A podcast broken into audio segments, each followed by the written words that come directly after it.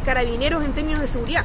Bueno, como bien ustedes saben, Carabineros es una institución autónoma y nosotros lo que nosotros estamos buscando es que haya una relación entre el poder, la ciudadanía, la parte civil y las instituciones, norte, sur, este, oeste, hay una forma de comunicarnos entre todos del poder de esta institución y como bien ustedes saben, yo como ministra del Interior eh, manejo bien toda esta información. Bueno, pero ya es, es momento de retirarnos, que les vaya muy bien. Eh, ya, pues. Eh, bueno, se acaba de ir la ministra y nosotros nos vemos en estudio.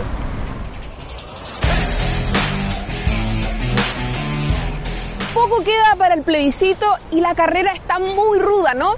Nos tienen entre las cuerdas. Una reflexión sobre esta semana de dimes y diretes. Cuando decidimos lanzarnos con Vox Populi fue pensando en que había una oportunidad de hacer un contenido distinto, liderado por mujeres jóvenes que conversaran sobre política, pero atreviéndose a ser políticamente incorrectas. Siempre claro en los márgenes democráticos, con el debido respeto. En el Chile de 2022, las historias no contadas sobre solicitudes de silencio abundan. Mejor no hables de esto, no se metan en este tema, mejor no opines, qué feo lo que dijiste.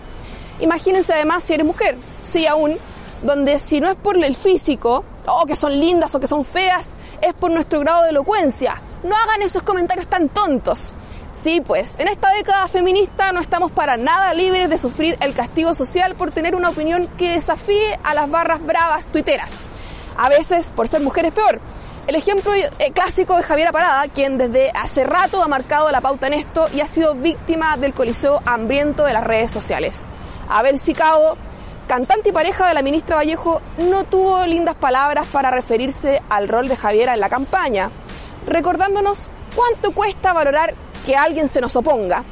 En otras partes del mundo, Abel, podrías vivir tranquilo sabiendo que todos piensan como tú. Bueno, y si no, los obligan a pensar como tú. Así que de tranquilo en verdad poco. Por fortuna, en Vox Populi son todos bienvenidos. Nos vemos en el programa. Bienvenidos a un nuevo capítulo de Vox Populi. Y hoy, como cada semana, tenemos unos invitados muy buenos. Y aquí tenemos hoy día a Pablo Díaz, actorazo, productor, genio. Hola. Muchas gracias. Gracias por la invitación. ¿Qué se sorprende? ¿Como vos?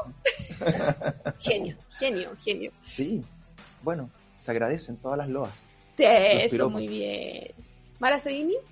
Hola a todos, feliz de estar aquí nuevamente y además tengo que decir, yo creo que Vox Populi es el programa de los actores. ¿Es verdad? Es verdad. Yo creo que no hay programa de, de conversación política que haya tenido tanto actor en su estudio, así que... El, el ranking es como políticos y actores. Sí, extrañamente. sí Y extrañamente, yo creo que no Y pasa amarillos. tanto. Y amarillos. Amarillos. Eh, así que muy bien, feliz, contenta. Muy bien. Nica Andrada, ¿cómo está? Bien, muy bien. ¿Ustedes qué tal? Eh, no me quiero salir de la pauta, pero hay algo que creo que es con lo que debemos partir. Ya, aparte. Creo que con lo que debemos partir. Eh, un abrazo, un besito a la ministra Isquia. Estoy atentamente esperando cuáles van a ser sus declaraciones para aclarar lo de Carabinero y su autonomía. Eso. Un abrazo. Pluriautonomía. Ministra, deje de tratar de venir al programa, venga nomás. No tiene que mandarse con Toro toda la semana para que hablemos de usted. Venga, venga, Un. DM, un DM por, por, por, por YouTube. No sé si existe DM por YouTube, pero No, la ministra a puede Rockstar. conseguirse su Sigue celular. no ya lo tiene, ya lo tiene, ya lo No tiene. eres tan rockstar. Pablito. ¿Te gusta que, cómo, te, ¿Cómo te gusta que te digan? Pablo, Como quieran, Pablete. Pablito. Pablito está bien. Mi ¿Pablito? mamá me dice Pablito. Ah. Con cariño, con Sí, cariño. me dicen bastante Pablito. ¿Tengo cara de Pablito? Es que tienes cara como- joven. sí. Sí. Tienes cara Cara de de haber sido el hermano menor de, de, de Macho Mercader, pero, pero bueno. Han pasado sus años ya. Hay un poquito más de cana. Mira, no se nota, sí. Misma, misma cara, Como el vino. De rollitos. es verdad. Oye, pero hablemos cosas serias. Ah, no, mentira. Pongámonos serios. Esto no es nada serio, Nunca. pero un poco serio, un poco. Yo te comenté que antes de venir acá, que nosotros hacíamos un minuto, un minuto de lo bueno, lo malo y lo feo de la constitución, ya que se acerca el plebiscito de la propuesta de constitución. Entonces yo te quería preguntar, en un minuto, ¿qué es lo que te gusta, lo que no te gusta y lo que encuentras ahí horripilante de, de la, de la constitución, de la propuesta? A ver. ¿Estás preparado? Sí, estamos esto preparados. esto Estamos tiempo. preparados. Dale, ¿echaste a correr? Dale, me dice. ¿Empezó? No, No, si yo ya no me hice mi minuto y todo. Estoy- vengo memorizado. Eso, Artículo buena 190. Dale, Eh, voy, voy. Dale, juegue. Iniciar. Lo bueno, muchas cosas. De verdad, yo creo que de, de mis ya dos lecturas de la propuesta de nueva constitución, yo te diría que hay un 60% de las cosas que me parecen buenas. Destacable y que hay que conservar para el próximo proceso el Estado social democrático. Eh, creo que no resiste más el Estado subsidiario. Creo que la ciudadanía fue súper clara en el plebiscito de entrada, en la cual votamos todo un 80% para tener una nueva constitución. Esa es la médula para mí. También me parece que hay que rescatar la paridad. En mi caso creo que la paridad debe ser en la papeleta. Eh, no deben ser escaños reservados para hombres o para mujeres, pero en la papeleta De de- entrada. debería, de entrada, cuando uno va a votar, Ujú. debería haber paridad de género eh, en, la en, en el voto. Me parece bueno que se reconozcan los derechos de la naturaleza. Creo que el planeta Tierra no aguanta más. Eh, tenemos que cambiar la mirada de cómo estamos produciendo, cómo estamos viviendo. Y me parece muy bien que en la Constitución eso se consagre. Y así me parecen muchas cosas más. Lo malo, ah, me pasé el minuto. No importa, no importa, dale. Te lo regalamos, te lo regalamos. Lo malo, la plurinacionalidad, 11 naciones dentro de un mismo país, eh, sistemas de justicia paralelos para unos, otros para otros, que no sabemos cuáles son los sistemas jurídicos de los pueblos originarios. Y lo feo, el proceso. El proceso Buen constituyente lo encuentro horrible. Hoy debería estar arrasando la propuesta de nueva constitución. Deberías, tenemos, deberíamos tener un 70% de aprobación. Y gane quien gane, gane la apruebo, gane el rechazo, va a ser por uno, dos, tres puntos.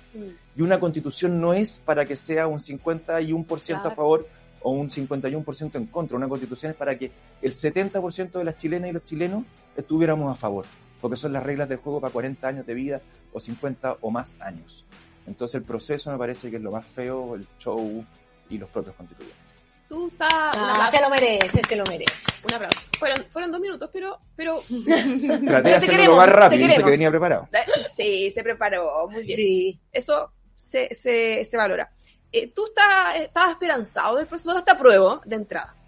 Sí, absolutamente. Comentaste que nunca había votado por la derecha tampoco. Nunca he votado por la derecha. Entonces, tú estabas esperanzado del proceso, me imagino. absolutamente esperanzado. Y yo, yo esperaba genuinamente que tuviéramos una nueva constitución ahora el 5 de septiembre y que fuera buena y que, y que apoyara, que aportara al progreso, al crecimiento de Chile.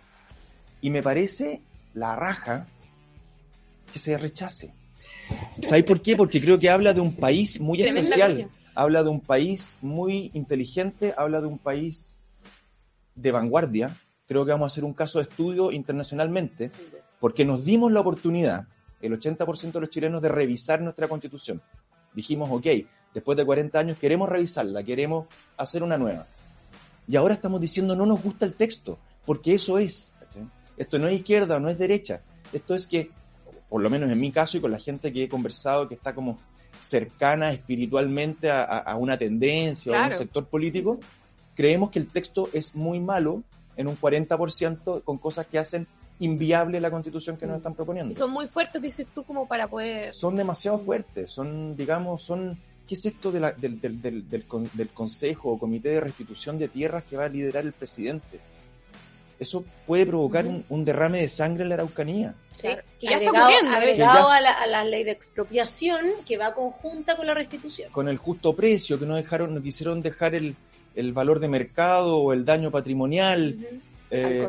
En fin, a- a- con pago al contado. O sea, en una región como la Araucanía, donde, donde el presidente tiene menos del 40% del apoyo Y que no ha pisado la Araucanía tampoco. y que no ha pisado por algo, tampoco ha pisado la Araucanía, que él vaya con un consejo de restitución de los pueblos originarios demarcando terrenos, campos de gente que viven allá, no sé, sus familias hace más de 100 años, gente que nació en sus campos y que le llegue un día esta comisión a decirle usted tiene que devolver esta tierra.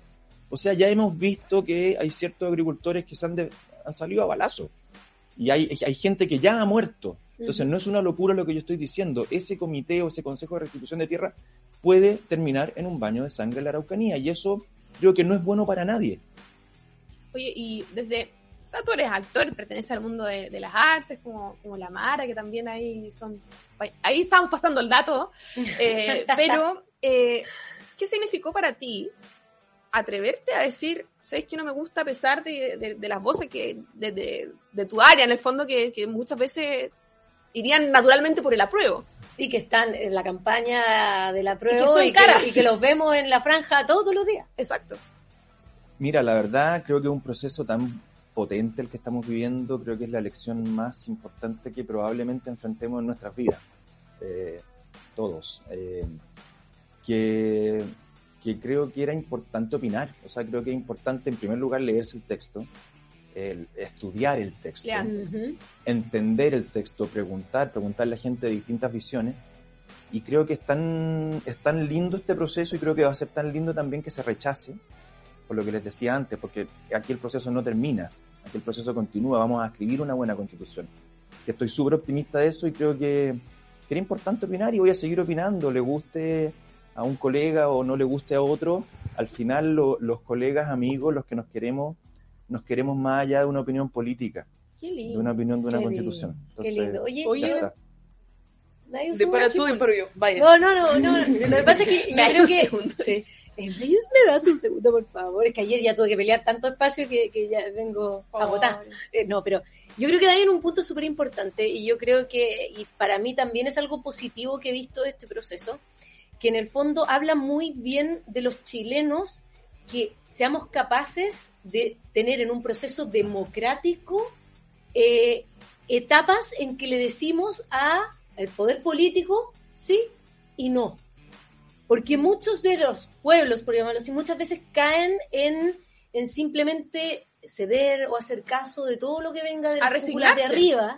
Entonces yo creo que habla muy bien de, del chileno el que podamos decir, ok, sí, esto sí, queremos un cambio, pero no este cambio, vamos por un nuevo proceso, estamos dispuestos a estar leyendo, a estar informándonos. Yo lo dije ayer, de hecho, en el programa también, creo que hoy día se viene una oportunidad, somos un pueblo mucho más informado hoy día, entendemos mucho más el peso de la constitución, en qué nos afecta y estamos mucho más capacitados de exigirle a la clase política un proceso y un texto eh, al nivel de lo que necesitamos para los próximos 40 años. Yo creo que es súper importante lo que dijiste, Mara. O sea, el baño de educación cívica que hemos tenido en Chile gracias a este proceso es, eh, es impagable.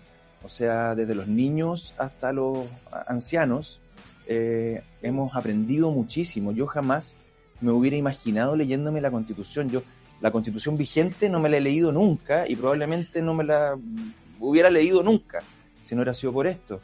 Entonces, claramente vamos a ser una sociedad mucho más evolucionada.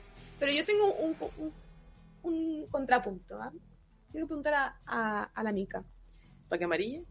No, no vas a estar de acuerdo conmigo.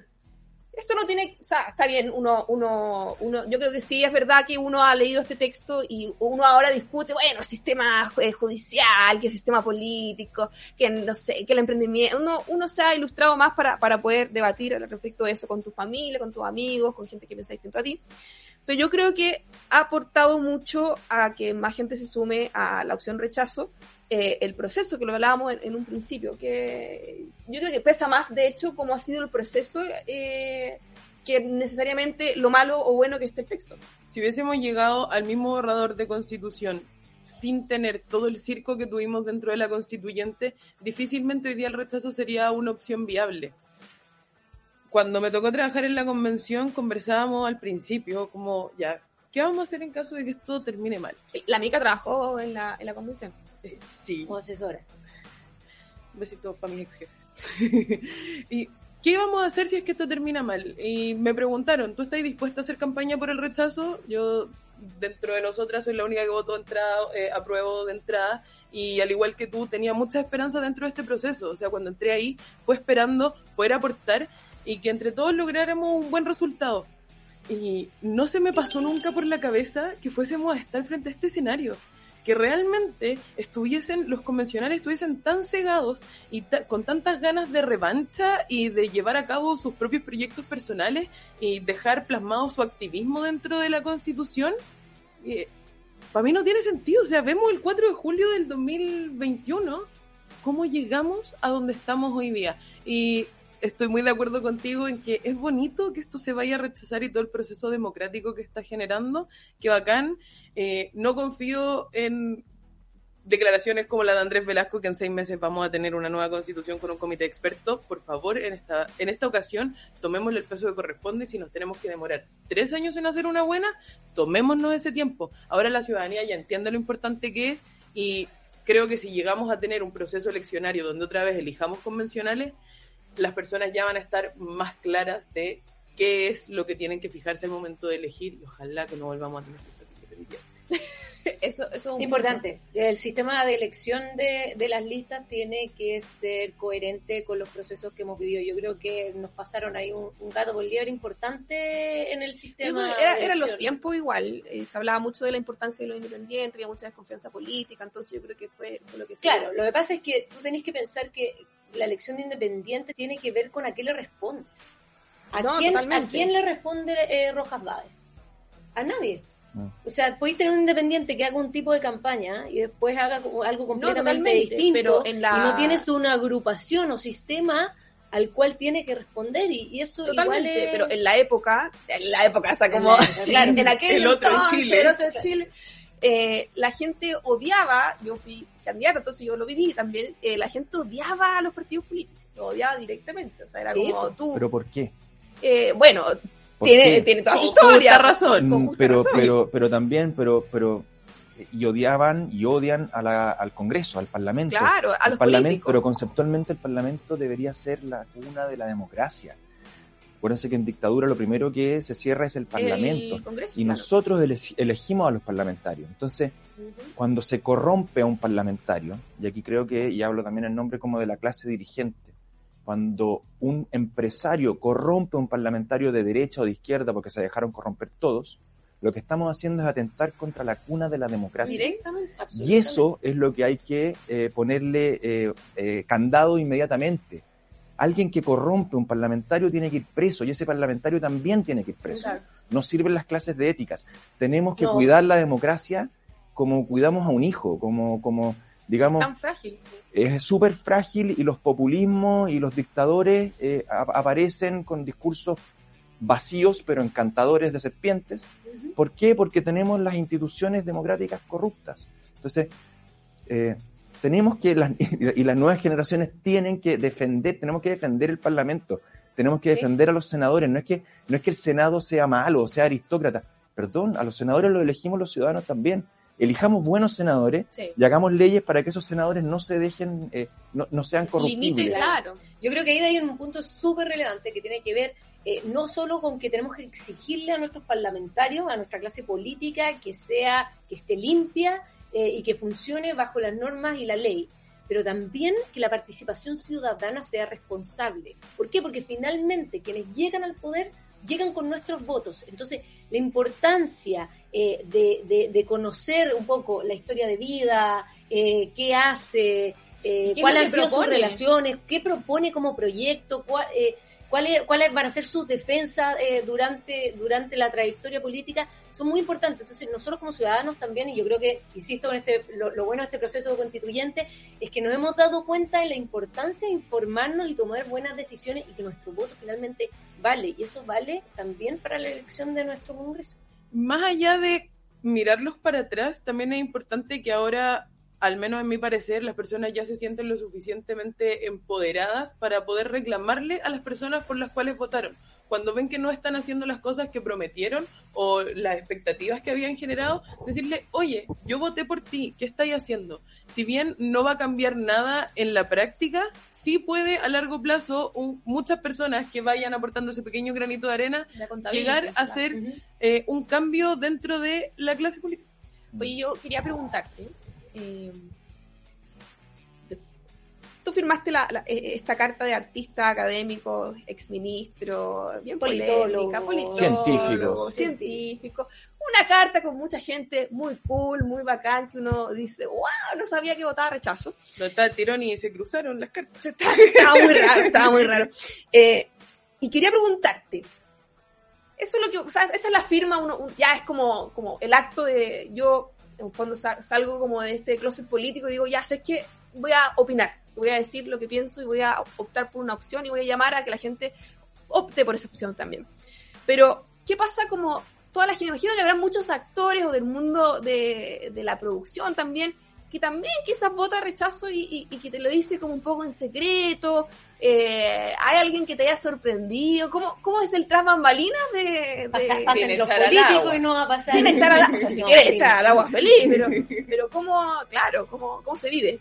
La verdad es que yo estoy, digamos, eh, representándome a mí y a nadie más que a mí en, en, el video que subimos, en la carta que, que subimos, por, por todos los argumentos que le he dicho antes, o sea, porque creo que el proceso es demasiado importante como para abstenerse de opinar. Eh, no he tenido mucho espacio así como de, de, conversar eh, con colegas. Y quizá ya nadie conversa contigo. Eh, no, no, no, sí tengo, pasar, tengo buenos amigos y, y, yo te diría que yo creo que claro, que efectivamente el gran grupo de, de mis colegas están por la opción apruebo, eh, pero de mis amigos todos con respeto, o sea, con, digamos, con, eh, con el par que hemos comentado, hemos comentado onda. Ahora también sé que hay algunos que, que no están por la opción de apruebo, pero no los voy a, no los voy a dejar aquí. No, eh, no. estoy autorizado, digamos, para. ¿Ah? Pero hay. Hay, algunos escondidos ahí. Hay bastante, fíjate. Hay bastante. pero, que llena de esperanza. Pero el hecho que la gente calle su opción también es porque estamos en un ambiente hostil al respecto. ¿Cómo lo sentís tú? Pucha, les pediría a todos que no estemos en un ambiente hostil. Esta es una fiesta democrática, esto es, un, esto es un plebiscito para aprobar o rechazar un texto de una constitución. Y a los que no nos gusta el texto, déjenos rechazar tranquilo y quédense tranquilos que por lo menos muchos de los que vamos a rechazar vamos a seguir con los brazos arriba para que tengamos una nueva y buena constitución para mí el proceso no se acaba el 5 de septiembre. Y es profundamente democrático que se apruebe o que se rechace. Ahora, si se aprueba, si se aprueba con un 51% o con un 52%, tienen que entender que igual va a haber un 48% de chilenas y chilenas que no están de acuerdo con ese texto y que ese texto, como lo ha dicho el propio gobierno y lo han dicho los mismas gente convencionales que, lo van a lo quieren ya modificar. ¿Qué opináis de lo que ha hecho el gobierno? Porque eh, salió de la Contraloría notificando eh, posible intervencionismo electoral de, parte del ministro Jackson. Y no solo él, sino que hay muchos más personal de gobierno que han estado eh, acusados por supuesto intervencionismo. Los kioscos de Camila. los kioscos que, que, entregaban la constitución. El autor. no solamente eso. Entonces, ¿qué, ¿qué opinas tú? ¿Crees que hay intervencionismo del gobierno? Eh, ¿Cómo lo ves? Pucha, yo no soy experto en temas de Contraloría ni, ni de cuestiones, pero, pero sí, por, como ciudadano de a pie que uno ve en la tele las cosas, eh, se informa por las noticias, por, en fin, por las redes sociales, se ve bastante intervencionismo, que esté la Contraloría adentro de las Express por primera vez en no sé cuántos años, en 30 años de 40, ¿cuántos años recuperamos la democracia? esté, iniciando un, esté en plena investigación adentro por intervencionismo, ciertamente enciende las luces. Eh, hay, hoy día leí que hay un parlamentario ex DC, Andrés Joané, que me merece todo el respeto, que está yendo a la Comisión Interamericana de Derechos Humanos por el tema del intervencionismo. Em, yo no soy en absoluto fan de este gobierno, no voté por Boric, no voté por Cast, fui y anulé conscientemente en la segunda vuelta, em, porque creo que son muchachos que no están preparados para gobernar creo que les falta mucho. Creo que para poder gobernar un país necesitáis mucha historia de vida, mucha experiencia. El gobierno de los prácticas, le decimos. El, gobierno de los prácticas, probablemente. Entonces, y no es, no es broma. lamentablemente está, el bienestar de una sociedad, de gente, y sobre todo la gente más humilde. Eh, un periodo de crisis importante, venimos saliendo del COVID, se viene recesión, o sea, no es menos la responsabilidad que tiene un gobierno hoy día. Así que nada, yo espero que, que, este gobierno pueda sinceramente tirar para arriba, pero, pero, pero con actitudes como esta de, intervenir en un proceso tan, que debería ser tan de la ciudadanía, no un gobierno, es fome. De hecho, por ejemplo, eh, no solo no solo el tema directamente de, entrega de, los borradores, sino que, por ejemplo, el, otro día cuando Gabriel Boric dijo que una señora le gritaba eh, merluzo, mamarracho, que probablemente votaba rechazo. O sea, él está asociando que alguien no esté, está muy mal insultar al presidente. pura inexperiencia. Pero, pero, pero finalmente que ella asocie también que alguien no está de acuerdo con su gestión, eh, o como él como presidente, significa que vota rechazo. O sea, también. Un presidente de la República no puede caer en eso. un presidente de la República es la primera autoridad del país. Está en, está en, otro, nivel y, y, y, Siguiendo las y- y conversaciones este de joven muchacho... eh, eh, ¿Es mayor que tú o diputado, menor que tú? Muchísimo menor que yo. ¿Qué edad tienes tú? Yo tengo 43, llegando a los 44 niño. ya. Tení- pensábamos que tenías 20. Eh, y así todo, yo creo que Sí, no tengo preparación, pero ni de cerca, o sea, no se me ocurriría, no se me pasaría por la cabeza pensar en ser presidente de la República, o sea, es como... eh, Aquí no. estábamos juntando firmas, de hecho. Bueno, él, No, pa- él no, tampoco, él no. tampoco. Él antes de, él- él- antes de ir en la campaña de presidente también dijo, yo no estoy preparado para esto, me queda mucho. Exacto. Lo dijo. Fue- Isquia también lo dijo. Oigan, chiquillas, tenemos que irnos al minuto de confianza. Ah, ¿Están preparadas para eso? no. Tú tranquilo. Antes de que nos vayamos al minuto de confianza, dame 30 segundos para acotar algo. Creo que este gobierno está haciéndole un daño increíble a las instituciones en general, desprestigiando la Contraloría, viendo como alcaldes como Bodanovich están pronunciándose directamente en contra, diciendo que lo que dice la Contraloría no es real, que Giorgio no está haciendo intervencionismo. O sea, por favor, un poco más de seriedad, el país merece mucho más de lo que nos están entregando. Pónganse serios, dice la mica. Ah, Ahora sí, jefa. ¿Están preparadas? No, ya dije ¿Están que no, pero, pero vamos a hacer lo que se pueda. ¿Quién parte? La mica, no, mica, porque yo, yo ya lo hice, Ay. yo ya lo hice ayer. te ¡Ay! toca. Yo lo hice ayer, te toca. Este es como el minuto de confianza. Ya. La chiquilla acá, un minuto. Ya, esto esto Men- menos a veces. Unas declaraciones ahí de cómo, que nosotros llamamos Vox Populi porque pegamos. Eh, No me peguen, por No, de manera No, eh, De manera no literal, claramente. Pero, metafórica. y siempre hay alguien que pegarle en el fondo. Entonces las chiquillas dijeron como, hey, queremos nuestro minuto de confianza, así que Mica todo suyo. Hoy tengo dos comediantes, humoristas que- ahí, ahí. Pero lamentablemente voy a tener que elegir una para aprovechar de pegarle. Ojalá que lo veas. Natalia Valdebenito, mi minuto de confianza es para ti. Cuidado, se viene full. Partamos porque nadie en este país tiene la vida asegurada ni en ninguna parte, no solamente las mujeres. ¿Cómo es posible que ridiculices a una persona en medio de un evento solamente porque no piensa igual a ti?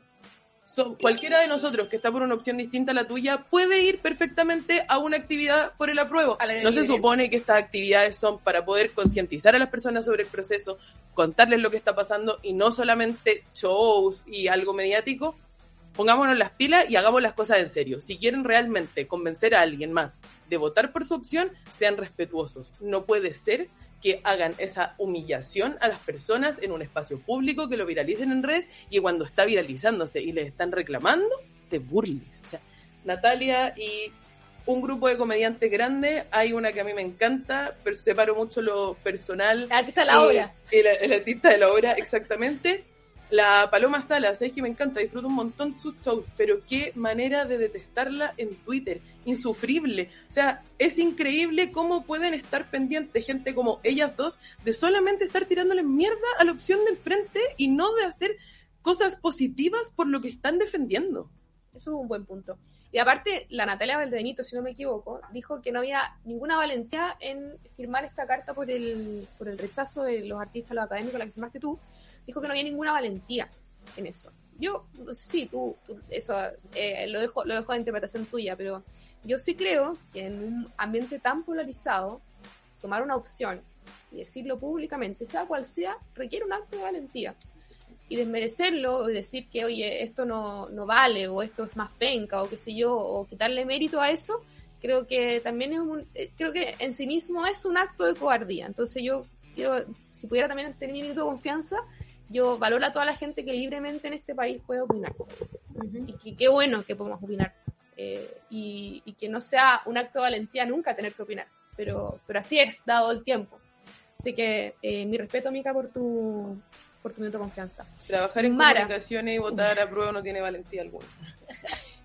Mara, su minuto. Eh, yo voy a seguir un poco en la línea de la violencia, pero me voy a ir hacia otro lado y quiero eh, hablar un poco de la vandalización de la cúpula del Museo de Bellas Artes. Creo que es un acto tremendamente cobarde, eh, horrible, que habla eh, de la violencia que estamos viviendo y también de la falta de cultura patrimonial. Eh, el, museo es parte de nuestra historia, es parte de todos, es nuestro patrimonio y hay que cuidarlo. Y yo creo que parte importante de lo que estamos viendo hoy día es una falta de educación cívica en ese sentido. Así que yo llamo a que la destrucción del arte, porque finalmente la arquitectura es arte, eh, eh, sea respetado, sea valorado y su vandalización sea criticado por todos. Necesitamos defender nuestro patrimonio. Un aplauso a las chicas. Pablo, ¿tú tienes algún, eh, algún minuto de confianza que quieras hacer?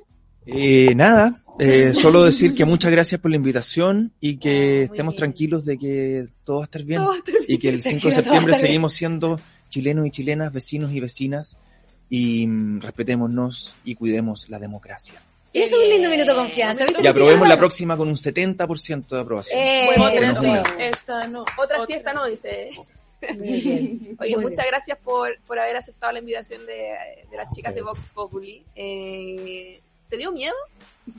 O sea, estoy. ¿Qué me hago? Quiero correr al baño. no, es que todos llegan y dicen, ah, tres mujeres, chutas, esto va a estar brigio. No somos cero brigios. Cero brigio. No se habla por O sea, de repente se nos salen algunas cositas. Claro. oye, pero muchas gracias por, por venir y qué bueno que, que también eh, te hayas metido a, a, conversar de política. Eso es muy, muy interesante para, para el mundillo de las artes. Si no era ahora, no era nunca. Sí, muy Totalmente. Muchas gracias, Pablo, y espérense que nos vamos al knockout de la semana.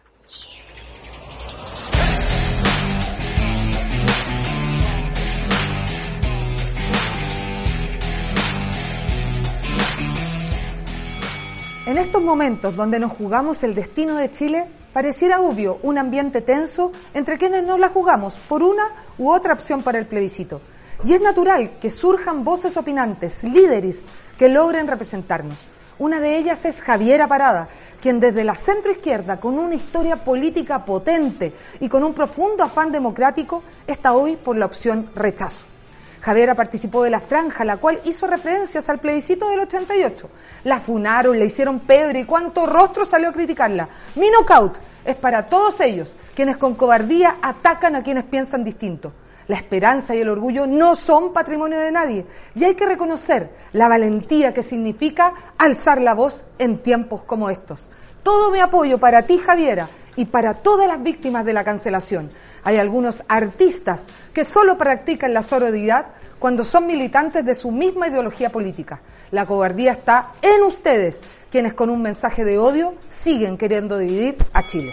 Un excelente knockout para estos tiempos. Eh, que bueno, alguien tenía que decirlo porque yo creo que en, esta semana el tema de la cancelación ha sido un temazo. Yo creo que en un Chile libre, democrático, no podemos dejar de, defender también esa libertad que en otras partes está tan en juego y tan disminuida por eh, algunos que se creen dueños de la razón. Así que nos vemos en el próximo capítulo de Vox Populi el próximo jueves.